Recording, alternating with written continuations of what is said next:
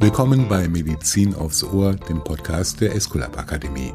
Thema dieses Mal: Selbstbewusst fliegen und Klischees überwinden. Unser Gast ist heute Dr. Mechthild Schmedders, Leiterin des Referats Krankenhauspersonal Qualitätssicherung beim GKV Spitzenverband.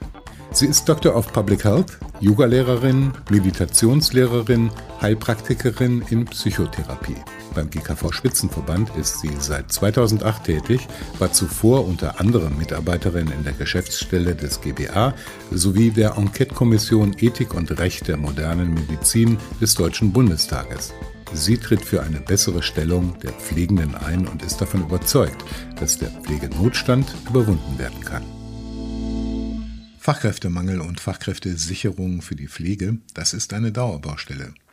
Es fehlt an Reputation, Motivation, guter Entlohnung, Vereinbarkeit von Beruf und Privatleben und einigen Faktoren mehr. Ein Indikator, der alarmieren kann, schon fünf Jahre nach der Ausbildung ist jede vierte Pflegekraft schon wieder raus aus dem Beruf. Es gibt Zeitdruck, Arbeitsverdichtung, schlechte Organisation, Defizite bei den Chancen zur beruflichen Weiterentwicklung. Dr. Mechthild Schmedders kümmert sich sowohl im GKV Spitzenverband wie auch als Speakerin bei Seminaren und in der Fortbildung um das Thema. Willkommen, Frau Dr. Schmedders bei Medizin aufs Ohr. Sehr gerne, Herr Heuchler. Sagen Sie, warum sind Fachkräftemangel und Fachkräftesicherung in der Pflege bei uns so ein Dauerthema geworden? In der Tat ein Dauerthema. Wir diskutieren im gesundheitspolitischen Bereich schon seit über 30 Jahren über Pflegepersonalmangel und wir haben in den letzten Jahrzehnten schon eine ganze Reihe auch gesundheitspolitischer Maßnahmen gesehen, um die Situation zu verbessern. Aber man muss leider sagen, bislang alle ohne nachhaltige Wirkung und nachhaltigen Erfolg. Besonders bemerkenswert war die Diskussion in der vorletzten Legislaturperiode und zwar gab es Stimmen aus der Bevölkerung, die sagten, wir werden nicht so gepflegt, wie der Pflegebedarf bei Pflegebedürftigen, sei es in der Altenpflege, aber auch in der akuten Situation im Krankenhaus, dass der nicht gedeckt wird. Und gleichzeitig sagten die Pflegekräfte, unter diesen Bedingungen, Arbeitsbedingungen, können wir nicht das an Pflege erbringen, was wir erbringen wollen. Und diese Diskrepanz setzt sich fort. Wir diskutieren das bis in dieses Jahr hinein. Es gibt viele Diskussionen darum, aber wie gesagt, nachhaltig haben wir es bis jetzt nicht gelöst. Und jetzt kommt eine verschärfende Größe hinzu, die demografische Entwicklung in unserem Land. Wir haben Klar. immer mehr Pflegebedürftige, das wird zunehmen. Die geburtenstarken Jahrgänge, wie es so schön heißt, gehen jetzt langsam in Rente und werden voraussichtlich eben auch irgendwann mal einen Pflegebedarf haben. Und gleichzeitig haben wir die geburtenschwachen Jahrgänge. Das sind die Arbeitskräfte, die jetzt eigentlich auch die Pflege demnächst leisten müssen. Und hier sehen wir aber auch eine starke Konkurrenz zwischen den verschiedenen Berufen ganz besorgniserregend ist aktuell, dass die Ausbildungszahlen in der Pflege wieder rückläufig sind. Und das muss uns beunruhigen und wir haben noch keine wirkliche Lösung für dieses Problem in unserem Land gefunden. Ein Indikator und eine mögliche Lösung wäre ja eigentlich, wir haben eine Situation, wo zwei von drei Pflegenden früher oder später in Teilzeit gehen. Und wenn ich ein ganz einfaches Rechenexempel mache, zumindest mal im Status quo, möglicherweise in zehn Jahren nicht mehr, wenn die Demografie dann wirklich zuschlägt. Aber für den Moment, wenn diese zwei von dreien nicht in Teilzeit gingen und Vollzeitbeschäftigungsverhältnisse hätten, dann wäre die Situation ja von vornherein anders. Woran liegt das? Ist das der Stress? Ist das die Vereinbarkeit? Was, sind, was ist da Ihre Analyse? Ja, Sie sprechen schon ganz wichtige Punkte an. Wenn man die Person fragt, äh, was war eure Motivation, in Teilzeit zu gehen, sagen ganz, ganz viele, die Überlastung, die Dauer Belastung im Pflegeberuf, dass keine Entlastung in Sicht ist. Woher kommt diese Belastung? Die kommt aus einem Missverhältnis zwischen Pflegebedürftigen einerseits, sei es im Krankenhaus oder in der Altenpflege, und dem Personal, was in einer konkreten Schicht tatsächlich im Dienst ist. Nur mal ein Beispiel. Im Krankenhaus sehen wir seit Jahren stabil, dass die Pflegeuntergrenze die eigentlich gar nicht unterschritten werden sollte, stabil in 16 Prozent aller Schichten unterschritten wird. Das drückt das nochmal in Zahlen aus, was die Arbeitsbelastung ist für die Pflegenden auf Station. Und damit einher geht eine fehlende Verlässlichkeit der Dienstpläne. Also von Pflegekräften wird ganz oft verlangt, noch kurzfristig einzuspringen, weil jemand ausgefallen ist. Und das führt wiederum dazu, dass die Vereinbarkeit von Familie und Beruf nahezu nicht möglich ist. Man muss sehen, dass der Pflegeberuf ein überwiegend weiblicher Beruf ist. 75 Prozent der Pflegekräfte in Deutschland sind Frauen, auch junge Frauen, die dann natürlich gerade auch in der Familie Familienplanungsphase sind und hier konkurrieren auch die persönlichen Interessen und Bedürfnisse dann mit der Arbeitssituation. Wir sehen auch, da gab es gerade eine aktuelle Studie der DRK, der Angestelltenkrankenkasse dazu, dass Personalmangel krank macht. Und diese Studie zeigt auch, dass das insbesondere im Pflegeberuf vorkommt. Also überwiegend Pflegekräfte sind davon betroffen. Das drückt sich aus in Rückenschmerzen, Kopfschmerzen, Schlafstörungen. Und Pflegekräfte kommen an den Punkt und sagen, diese Belastung ist dauerhaft nicht aushaltbar und um sich selbst zu schützen, gehen sie dann in Teilzeit, nehmen tatsächlich auch Lohneinbußen in Kauf dadurch, um überhaupt mittelfristig arbeitsfähig zu bleiben. Sie erwähnen die DAK-Studie, auch das BMG hat eine Studie durchgeführt mit ganz interessanten Befunden.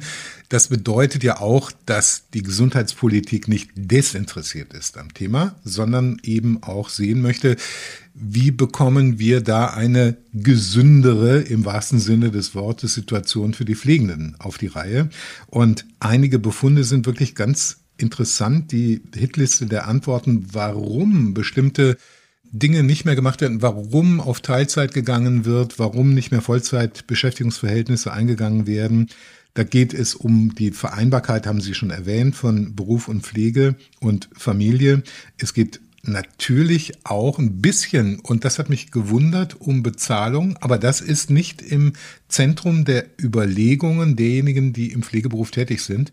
Also es scheint so zu sein, dass die Menschen mit der inzwischen ja auch etwas angepassten Entlohnung einigermaßen zufrieden sind. Ne? Also man würde landläufig sagen, ja Mensch, die Pflegenden haben eine Situation, dass sie vor allem keine Lust mehr haben oder aussteigen aus dem Beruf, weil es zu wenig vergütet wird. Aber stimmt gar nicht, ne? In der Tat, da ist viel passiert in den letzten Jahren. Die Lohnentwicklung in der Pflege kann sich sehen lassen.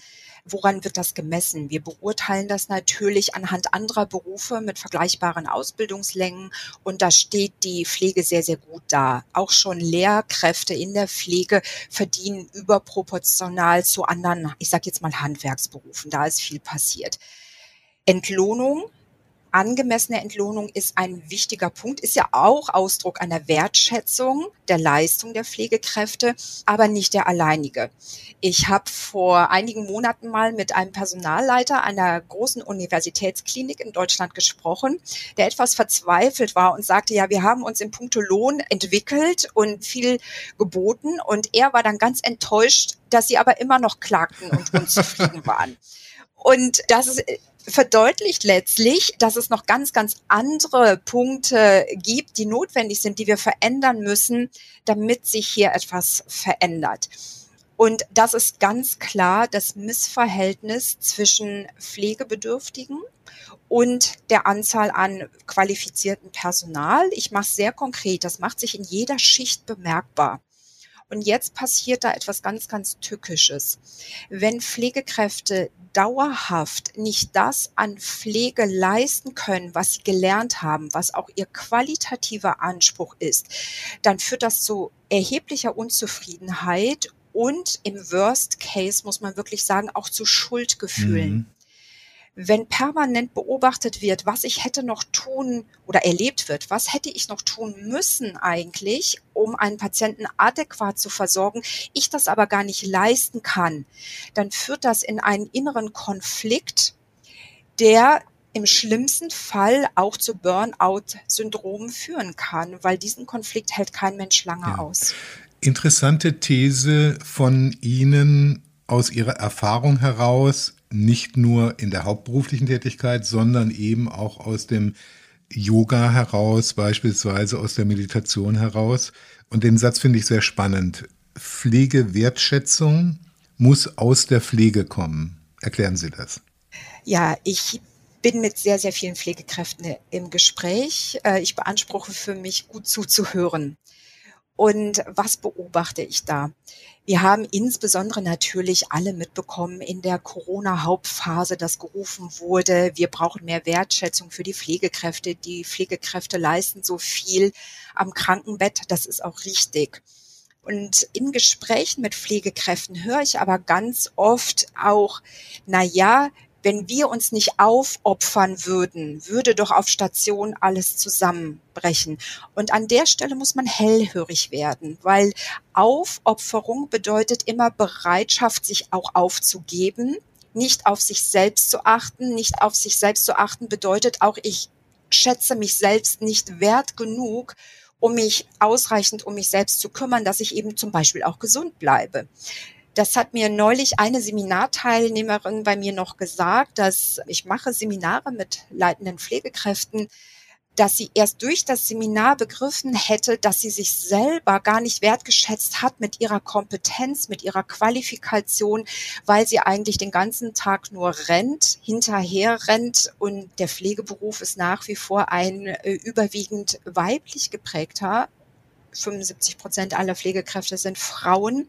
Und hier erkenne ich doch ganz, ganz oft in den Gesprächen, dass diese frühkindliche Prägung, die Prägung in der Ausbildung dazu führt, sich als Pflegekraft immer ganz, ganz oft noch in einer, wie schon gesagt, aufopfernden, gebenden Rolle zu sehen, ohne sich wirklich stark zu machen für die eigenen Interessen auch. Ich habe mich gefreut, vor kurzem gab es vom Healthcare Frauen e.V. eine Preisverleihung. Und da hat eine Pflegekraft, eine Pflegedirektorin einen Preis bekommen für ihre Führungskompetenzen. Und die hat gesagt, wir müssen selbst glauben, wie wichtig und wie gut wir sind. Und genau das ist es. Diese Art der Selbstanerkennung. Und wenn ich die ausstrahle, wenn das mein Bild von mir selbst ist und ich die ausstrahle, dann werden mich auch andere stärker wertschätzen. Sei es die Pflegebedürftigen, sei es aber auch die Ärzte auf Station, also meine Kollegen eigentlich, Viele, viele beklagen, dass sie nicht auf Augenhöhe mit den Ärzten auch wahrgenommen werden. Das höre ich auch immer wieder. Es gibt auch ein Phänomen, da zucke ich immer wieder zusammen. Es wird mir immer wieder berichtet aus Krankenhäusern, dass es noch Ärzte gibt, die im Operationssaal ihr OP-Werkzeug Pflegekräften hinterherwerfen. Unglaublich. Also eine sehr herablassende Geste. Man glaubt es kaum, dass sowas noch passiert. Und ich höre es häufiger Letztens hat sogar in die Frankfurter Allgemeine Zeitung am Wochenende mal einen ganz langen Artikel genau zu diesem Sachverhalt gegeben. Das ist nicht mehr zeitgemäß. In Ordnung war es nie, aber es ist absolut nicht mehr zeitgemäß. Und hier kann ich nur noch mal betonen, wenn die Pflege entsprechend selbstbewusst wissend um ihre Qualifikation und Stärke auftritt, bin ich mir sicher, wird das nicht mehr passieren. Wir sagen ja Neudeutsch Empowerment dazu und es kracht doch nach wie vor. Sie haben die eine Geschichte erwähnt, aber man muss jetzt nicht unbedingt äh, Operationsbesteck nach Pflegenden werfen, um nach wie vor patriarchalische Strukturen in Kliniken anzutreffen. Und wenn Sie dann sagen, 75 Prozent der Pflegenden sind Frauen, dann haben wir schon, ich sag mal, dicke Bretter zu bohren, oder? Definitiv. Und es ist nicht nur das Klinikgeschehen insgesamt im Gesundheitsbereich, muss man feststellen, der ist in der ganzen auch politischen Ausrichtung nach wie vor männerdominiert. Ich bring mal ein Beispiel. Sie haben ja schon die BMG-Studie erwähnt und die Aktivitäten, die aus der konzertierten Aktion Pflege herausgehen, was alles passieren muss. Dasselbe Ministerium hat in dieser Legislatur eine Regierungskommission einberufen, in der überwiegend die Disziplin Medizin, Recht, also Juristen und Ökonomen sitzen und nur eine einzige Pflegewissenschaftlerin. Diese Regierungskommission hat den Auftrag, Vorschläge zu machen, wie man auch eine Klinikreform in Deutschland voranbringt. Wieso, kann ich nur fragen, gibt es da nur eine Pflegewissenschaftlerin? Und ganz konkret drückt sich das dann aus sogar in den Vorschlägen. Es gibt Überlegungen jetzt über die Definition von Leistungsgruppen, die Krankenhausstrukturen neu zu ordnen. Soweit, so gut. Wenn man reinguckt, was die Vorschläge sind dazu, da gibt es äh, schon recht umfangreiche, beispielsweise aus dem Bundesland Nordrhein-Westfalen, sind die Hauptnormen, die vorgegeben werden, die, was medizinischerseits erfüllt sein muss. Und im Punkto Pflege wird dann da tatsächlich reingeschrieben, maßgeblich sollen die Pflegepersonaluntergrenzen sein. Also eine dunkelrote Linie nach unten, die nicht unterstrichen werden darf. Da taucht aber nicht die Stärke der Pflege mit ihren Fachkompetenzen auf. Würde es hier ich sag mal, fachgerecht zugehen, müssten neben den medizinischen Anforderungen gleichermaßen die pflegerischen Anforderungen Absolut, qualitativ natürlich. definiert werden. Und daran sieht man, dass im konkreten Geschehen, wenn es drauf ankommt, wir immer noch hinterher hinken und die Pflege weitgehend ausblenden. Es gibt noch eine andere Studie und die fand ich auch ganz spannend. Ich pflege wieder, wenn heißt die, durchgeführt von der Ruhr-Uni in Bochum und von der gewerkschaftsnahen Hans-Böckler-Stiftung. Und da wird auch gerechnet, auf der einen Seite, bis zu 600.000 Menschen wären zurückzugewinnen, wenn zum Beispiel einige der Anforderungen, die Sie vorhin definiert haben, eingelöst wären. Und dazu gehört, wundert bei der Böckler Stiftung natürlich nicht, ein Platz am Tisch der Verhandlungen sozusagen, eine Gleichrangigkeit der Pflege zu erreichen. Wie realistisch ist das und wie glauben Sie, könnte man tatsächlich diesen Schatz heben, zum Teil oder auch komplett? Ja, ganz wichtiger Punkt. Die Frage ist, schafft es die Pflege aus sich heraus, sich so stark zu organisieren, dass sie auch mit einer starken einheitlichen Stimme sprechen kann? Bislang gibt es nur in zwei Bundesländern in Deutschland Pflegekammern. Man fragt sich ja, wie kann das eigentlich sein? Wir, sind, wir haben das Jahr 2023. Das ist einfach nicht in Ordnung. Und eine starke Kammerstruktur, eine starke Vertretung würde dann natürlich auch eine starke politische Stimme bedeuten, um auch gleichrangiger wahrgenommen zu werden. Die Frage ist nur, wie kommen wir dahin? Und dann sind wir originär wieder bei dem Punkt, den ich gerade schon angesprochen hatte wir brauchen selbstbewusste Pflegekräfte, die selber für sich sagen, ohne mich geht es nicht, ohne meine Qualifikation geht es nicht, dieses auch leben. Kommen wir noch zu ein paar anderen Themen. Auf der einen Seite, ganz kurz hatten Sie es schon angetippt, die Landschaft der Krankenhäuser in Deutschland hat sich in den zurückliegenden Jahren massiv verändert und der Prozess geht auch weiter. Und da liegt natürlich auf der Hand, einmal nachzuforschen, welchen Einfluss diese zum Teil ja auch marktwirtschaftlicher operierenden Klinikkonzerne haben auf Pflege, Pflegeausstattung und den Verbleib der Pflegenden im Beruf. Ganz, ganz wichtig. Und hier gibt es viele Facetten. Einmal die Frage, nehmen Geschäftsführer von Kliniken wahr, wie wichtig die Pflegekräfte im Unternehmen sind, wie sehr sie letztlich auch am Gewinn der Klinik beteiligt sind. Ich habe neulich bei einer Diskussionsrunde erlebt, da sagte ein Geschäftsführer eines großen Klinikkonzerns plötzlich, na ja, es gäbe keinen Pflegenotstand und man solle den auch nicht herbeireden. Und alle im Raum zuckten zusammen und konnten nicht glauben, was sie gerade hörten, äh, weil alles, was wir seit Jahren diskutieren, ist ganz anders. Die Zahlen belegen auch anderes. Und solange wir solche Haltungen noch erleben, muss man eigentlich schwarz sehen für die Pflege in den Kliniken. Aber es sind ja nicht alle so. Es haben ja zum Glück auch Kliniken mittlerweile begriffen, das, was passieren muss, aber noch viel, viel mehr gerade auch was an Förderung der Pflegekräfte geht, an Trainings, auch im Bereich der Führungskompetenzen von Pflegekräften, des Selbstbewusstseins, des Selbstverständnisses. Aber wie gesagt, da ist die, da ist noch Luft nach oben. Da gibt es noch viel zu tun und auch zu investieren, gerade durch Klinikleitungen. Es gibt noch einen ganz anderen Aspekt bei der ganzen Geschichte ist, ob die Strukturen, die Krankenhausstrukturen, die wir in Deutschland haben, noch so angemessen sind. Wir sehen Regionen, Regionen mit einer Überversorgung.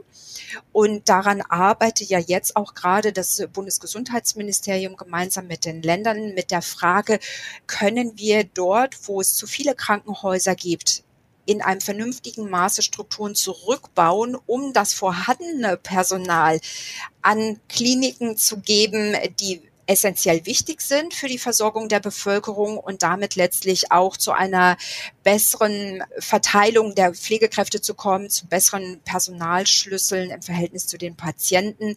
Damit wäre auch viel gewonnen. Was dazu gehört, ist das Thema der stärkeren Ambulantisierung der Versorgung. Der medizinische Fortschritt führt auch dazu, dass äh, stärker im ambulanten Bereich auch operiert und versorgt werden kann, die Eingriffe weniger invasiv sind und somit hier auf pflegerischer Seite auch es zu einer Entlastung kommen kann. Aber ich muss betonen, alle Stellschrauben sind wichtig, weil das Problem, in das wir in Deutschland hineinschlittern, so hat man manchmal das Gefühl, zu groß ist, als dass nur eine Maßnahme reichen würde. Die Propheten der Digitalisierung und der künstlichen Intelligenz sagen, Mensch, schwamm drüber, gar kein Problem. Alles, was heute Menschen machen oder ein hoher Prozentsatz dessen, was Menschen heute machen, auch in der Pflege, macht in Zukunft Kollege Code oder Kollege Computer. Was halten Sie davon? Teils, teils. Also die eine Hälfte ist eine Illusion und die andere Hälfte ist wichtig. Also ganz, ganz wichtig ist, dass wir im Zuge der Digitalisierung eine professionelle Dokumentation bekommen. Ich erlebe heute immer noch in Fachgesprächen, dass es noch Kliniken und Bereiche gibt, in denen wird nach wie vor auf Papier und Hand die Pflegedokumentation geführt. Also das muss der Vergangenheit angehören. Wenn ich das voll digital ausgestalte, spare ich Kommunikationswege, habe professionell jederzeit alle Informationen eines Patienten parat. Ich kann sogar Tools entwickeln, die gibt es auch schon. Da gebe ich pflegefachliche Hinweise auf digitalen Wege und kann darüber sogar Qualitätsimpulse setzen. Persönlich halte ich es für eine Illusion zu glauben, die Roboter würden die Pflegekräfte ersetzen. Was wichtig ist und was viel zu wenig vorkommt in der Diskussion ist, wie wichtig in einer Pflegesituation die zwischenmenschliche Interaktion ist die ist wichtig für den Patienten, um sich aufgehoben zu fühlen, um in schweren Lagen, Krankheitslagen, Lebenslagen auch menschliche Fürsorge zu erleben. Und die Pflegekräfte brauchen Raum, genau dies ausdrucken zu können. Darüber klagen ja so viele Pflegekräfte, dass sie gar nicht äh, für diese zwischenmenschliche Arbeit, die so wichtig ist, ausreichend Zeit haben, weil sich daraus letztlich auch die Sinnhaftigkeit der Pflegetätigkeit ergibt. Wenn man jemanden mit mitmenschlichen Gefühlen, mit Zeit versorgt, kommt so viel zurück, das motiviert. Deswegen sind überhaupt viele Personen in die Pflege gegangen, weil sie gesagt haben, Natürlich. ich möchte meine Lebenszeit für Mitmenschen einsetzen. Und wenn das nicht genügend Raum bekommt, frustriert das natürlich.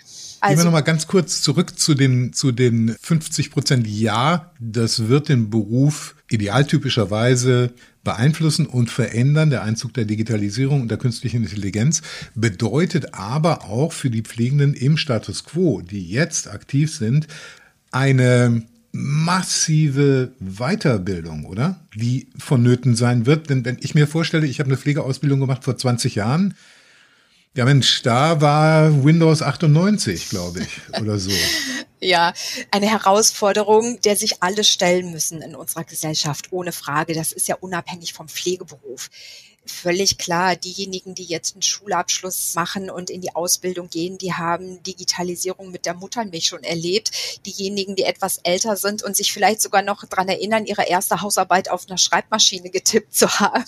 Ja, ich, die, hebe den, ich hebe den Finger. Ja, ja, genau. Genau, ich, ich die, die müssen sich dem stellen. Ja, aber klar, wir alle müssen uns dazu motivieren, uns auf diesen Weg einzulassen. Aber ich denke, das ist auch machbar. Frau Dr. Schmetters, ich möchte gerne eine Daumen hoch, Daumen runter Frage nochmal haben. Wenn ich mir dieses Delta in der Gesundheitswirtschaft insgesamt angucke, betrifft auch die GKV natürlich sehr, sehr stark im Moment gerade die Überlegungen, wie können wir im demografischen Wandel mit unserer Systematik, Gesundheitssystematik in Deutschland überleben. Ja, also monetär letztendlich und die Bedürfnisse der Pflege, die wir jetzt besprochen haben. Und viele Problematiken einfach daran liegen, dass zu wenig Menschen da sind und deshalb immer mehr Menschen abwandern in Teilzeit oder ganz aus dem Beruf ausscheiden, aus guten Gründen und nachvollziehbaren Gründen, wie wir, glaube ich, erläutert haben. Wie optimistisch sind Sie eigentlich, dass in dieser Gemengelage, die ja nicht einer gewissen Dramatik entbehrt, wir trotzdem eine gute oder eine angemessene Zukunft für die Pflege hinbekommen können? Sie skizzieren das Bild, die Herausforderung, vor der wir stehen. Unsere Probleme sind sehr ernst und sie verlangen einen ernsthaften Umgang, aber ich bin persönlich auch Berufsoptimistin. Sonst könnte ich auch meine Seminare in Kliniken und für Pflegekräfte gar nicht geben gemeinsam an positiven Visionen zu arbeiten und uns dann sehr konkret mit den Herausforderungen zu befassen, die Maßnahmen zu ergreifen. Im Kern ist das letztlich das, was ich in meinen Vision Board Seminaren praktiziere und übe und ich sehe so viele hochkompetente Pflegekräfte die wollen, sie brauchen nur einen Weg, um aus diesem Dilemma, das wir jetzt ja besprochen haben, herauszufinden. Und in diesem Sinne, wie gesagt, bin ich Berufsoptimistin. Gleichzeitig sage ich aber, ja, die Herausforderungen sind ernst, sehr ernst zu nehmen und äh, sie gehen nur, wenn wir gemeinsam den Willen haben zur Veränderung. Frau Dr. Schmetters, wir waren jetzt sehr ernst und wir möchten in dieser Podcast-Reihe eigentlich ganz gerne immer on a high note mit etwas Positivem, mit etwas vielleicht sogar Lustigem schließen und bitten unsere Gäste gerne etwas Amüsantes, eine Anekdote, eine witzige Begegnung aus dem eigenen Berufsleben mit uns zu teilen. Was haben Sie für uns? Ja, ich glaube, ich habe deutlich gemacht, dass mir an Veränderung liegt und an, an positive Weiterentwicklung. Und einmal habe ich was erlebt, das hätte ich mir im Traum nicht gedacht, dass das passiert ich halte relativ viele Vorträge und das Übliche ist bei solchen Vortragsrunden, man hat, sitzt vor einem großen Auditorium, 200, 300, 400 Leute, man wird da eingeladen und alle Redner äh, sind in der Regel grau oder schwarz gekleidet, wie sich das so gehört. Man hat einen, einen ordentlichen Anzug an und die Frauen fügen sich oft da auch so ein. Und dann habe ich aus einer Laune heraus mir mal einen himbeerroten Hosenanzug schneidern lassen. Und äh, ich brauchte selber etwas Mut, um den dann tatsächlich zu tragen in so einer Runde. Und habe das dann gemacht und dann ist im Nachgang etwas Lustiges passiert. Üblicherweise nach den Vorträgen gibt's eine Kaffeepause und dann kommen Personen auf einen zu und die sagen entweder, ach, Sie haben mir so aus der Seele gesprochen oder die sagen, Frau Schmetters, ich sehe das völlig anders als Sie, das geht ja so gar nicht, was für Vorstellungen Sie haben. Das sind so die üblichen zwei Kategorien. Und dann hatte ich zum ersten Mal die, meinen schönen roten Hosenanzug an und dann kam eine Teilnehmerin auf mich zu und sagte, Frau Schmedders, ich muss Sie jetzt mal ansprechen. Also, Sie haben bestimmt was Wichtiges gesagt, aber ich habe die ganze Zeit Ihren roten Hosenanzug angeguckt. Wissen Sie was? Ich wollte mir letztens eine rote Hose kaufen und meine Tochter hat mich davon abgehalten. Jetzt werde ich mir eine kaufen.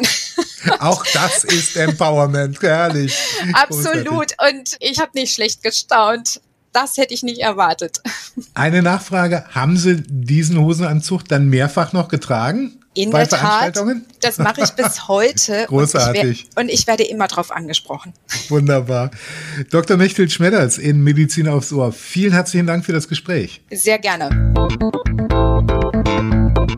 Das war Medizin aufs Ohr mit Dr. Mechthild Schmedders, Leiterin des Referats Krankenhauspersonal Qualitätssicherung beim Spitzenverband der gesetzlichen Krankenkassen. Wir können nicht nur Podcast, wir können auch Weiterbildung. Wenn Sie unseren Experten nicht nur zuhören, sondern auch von ihnen lernen wollen, dann laden wir Sie herzlich ein, sich unser umfangreiches Weiterbildungsangebot unter www.escolab-akademie.de einmal genauer anzusehen. Sicherlich ist hier die passende Fortbildung für Sie dabei. Wir hören uns wieder bei Medizin aufs Ohr. Bis dahin, Ihre Esculap Akademie.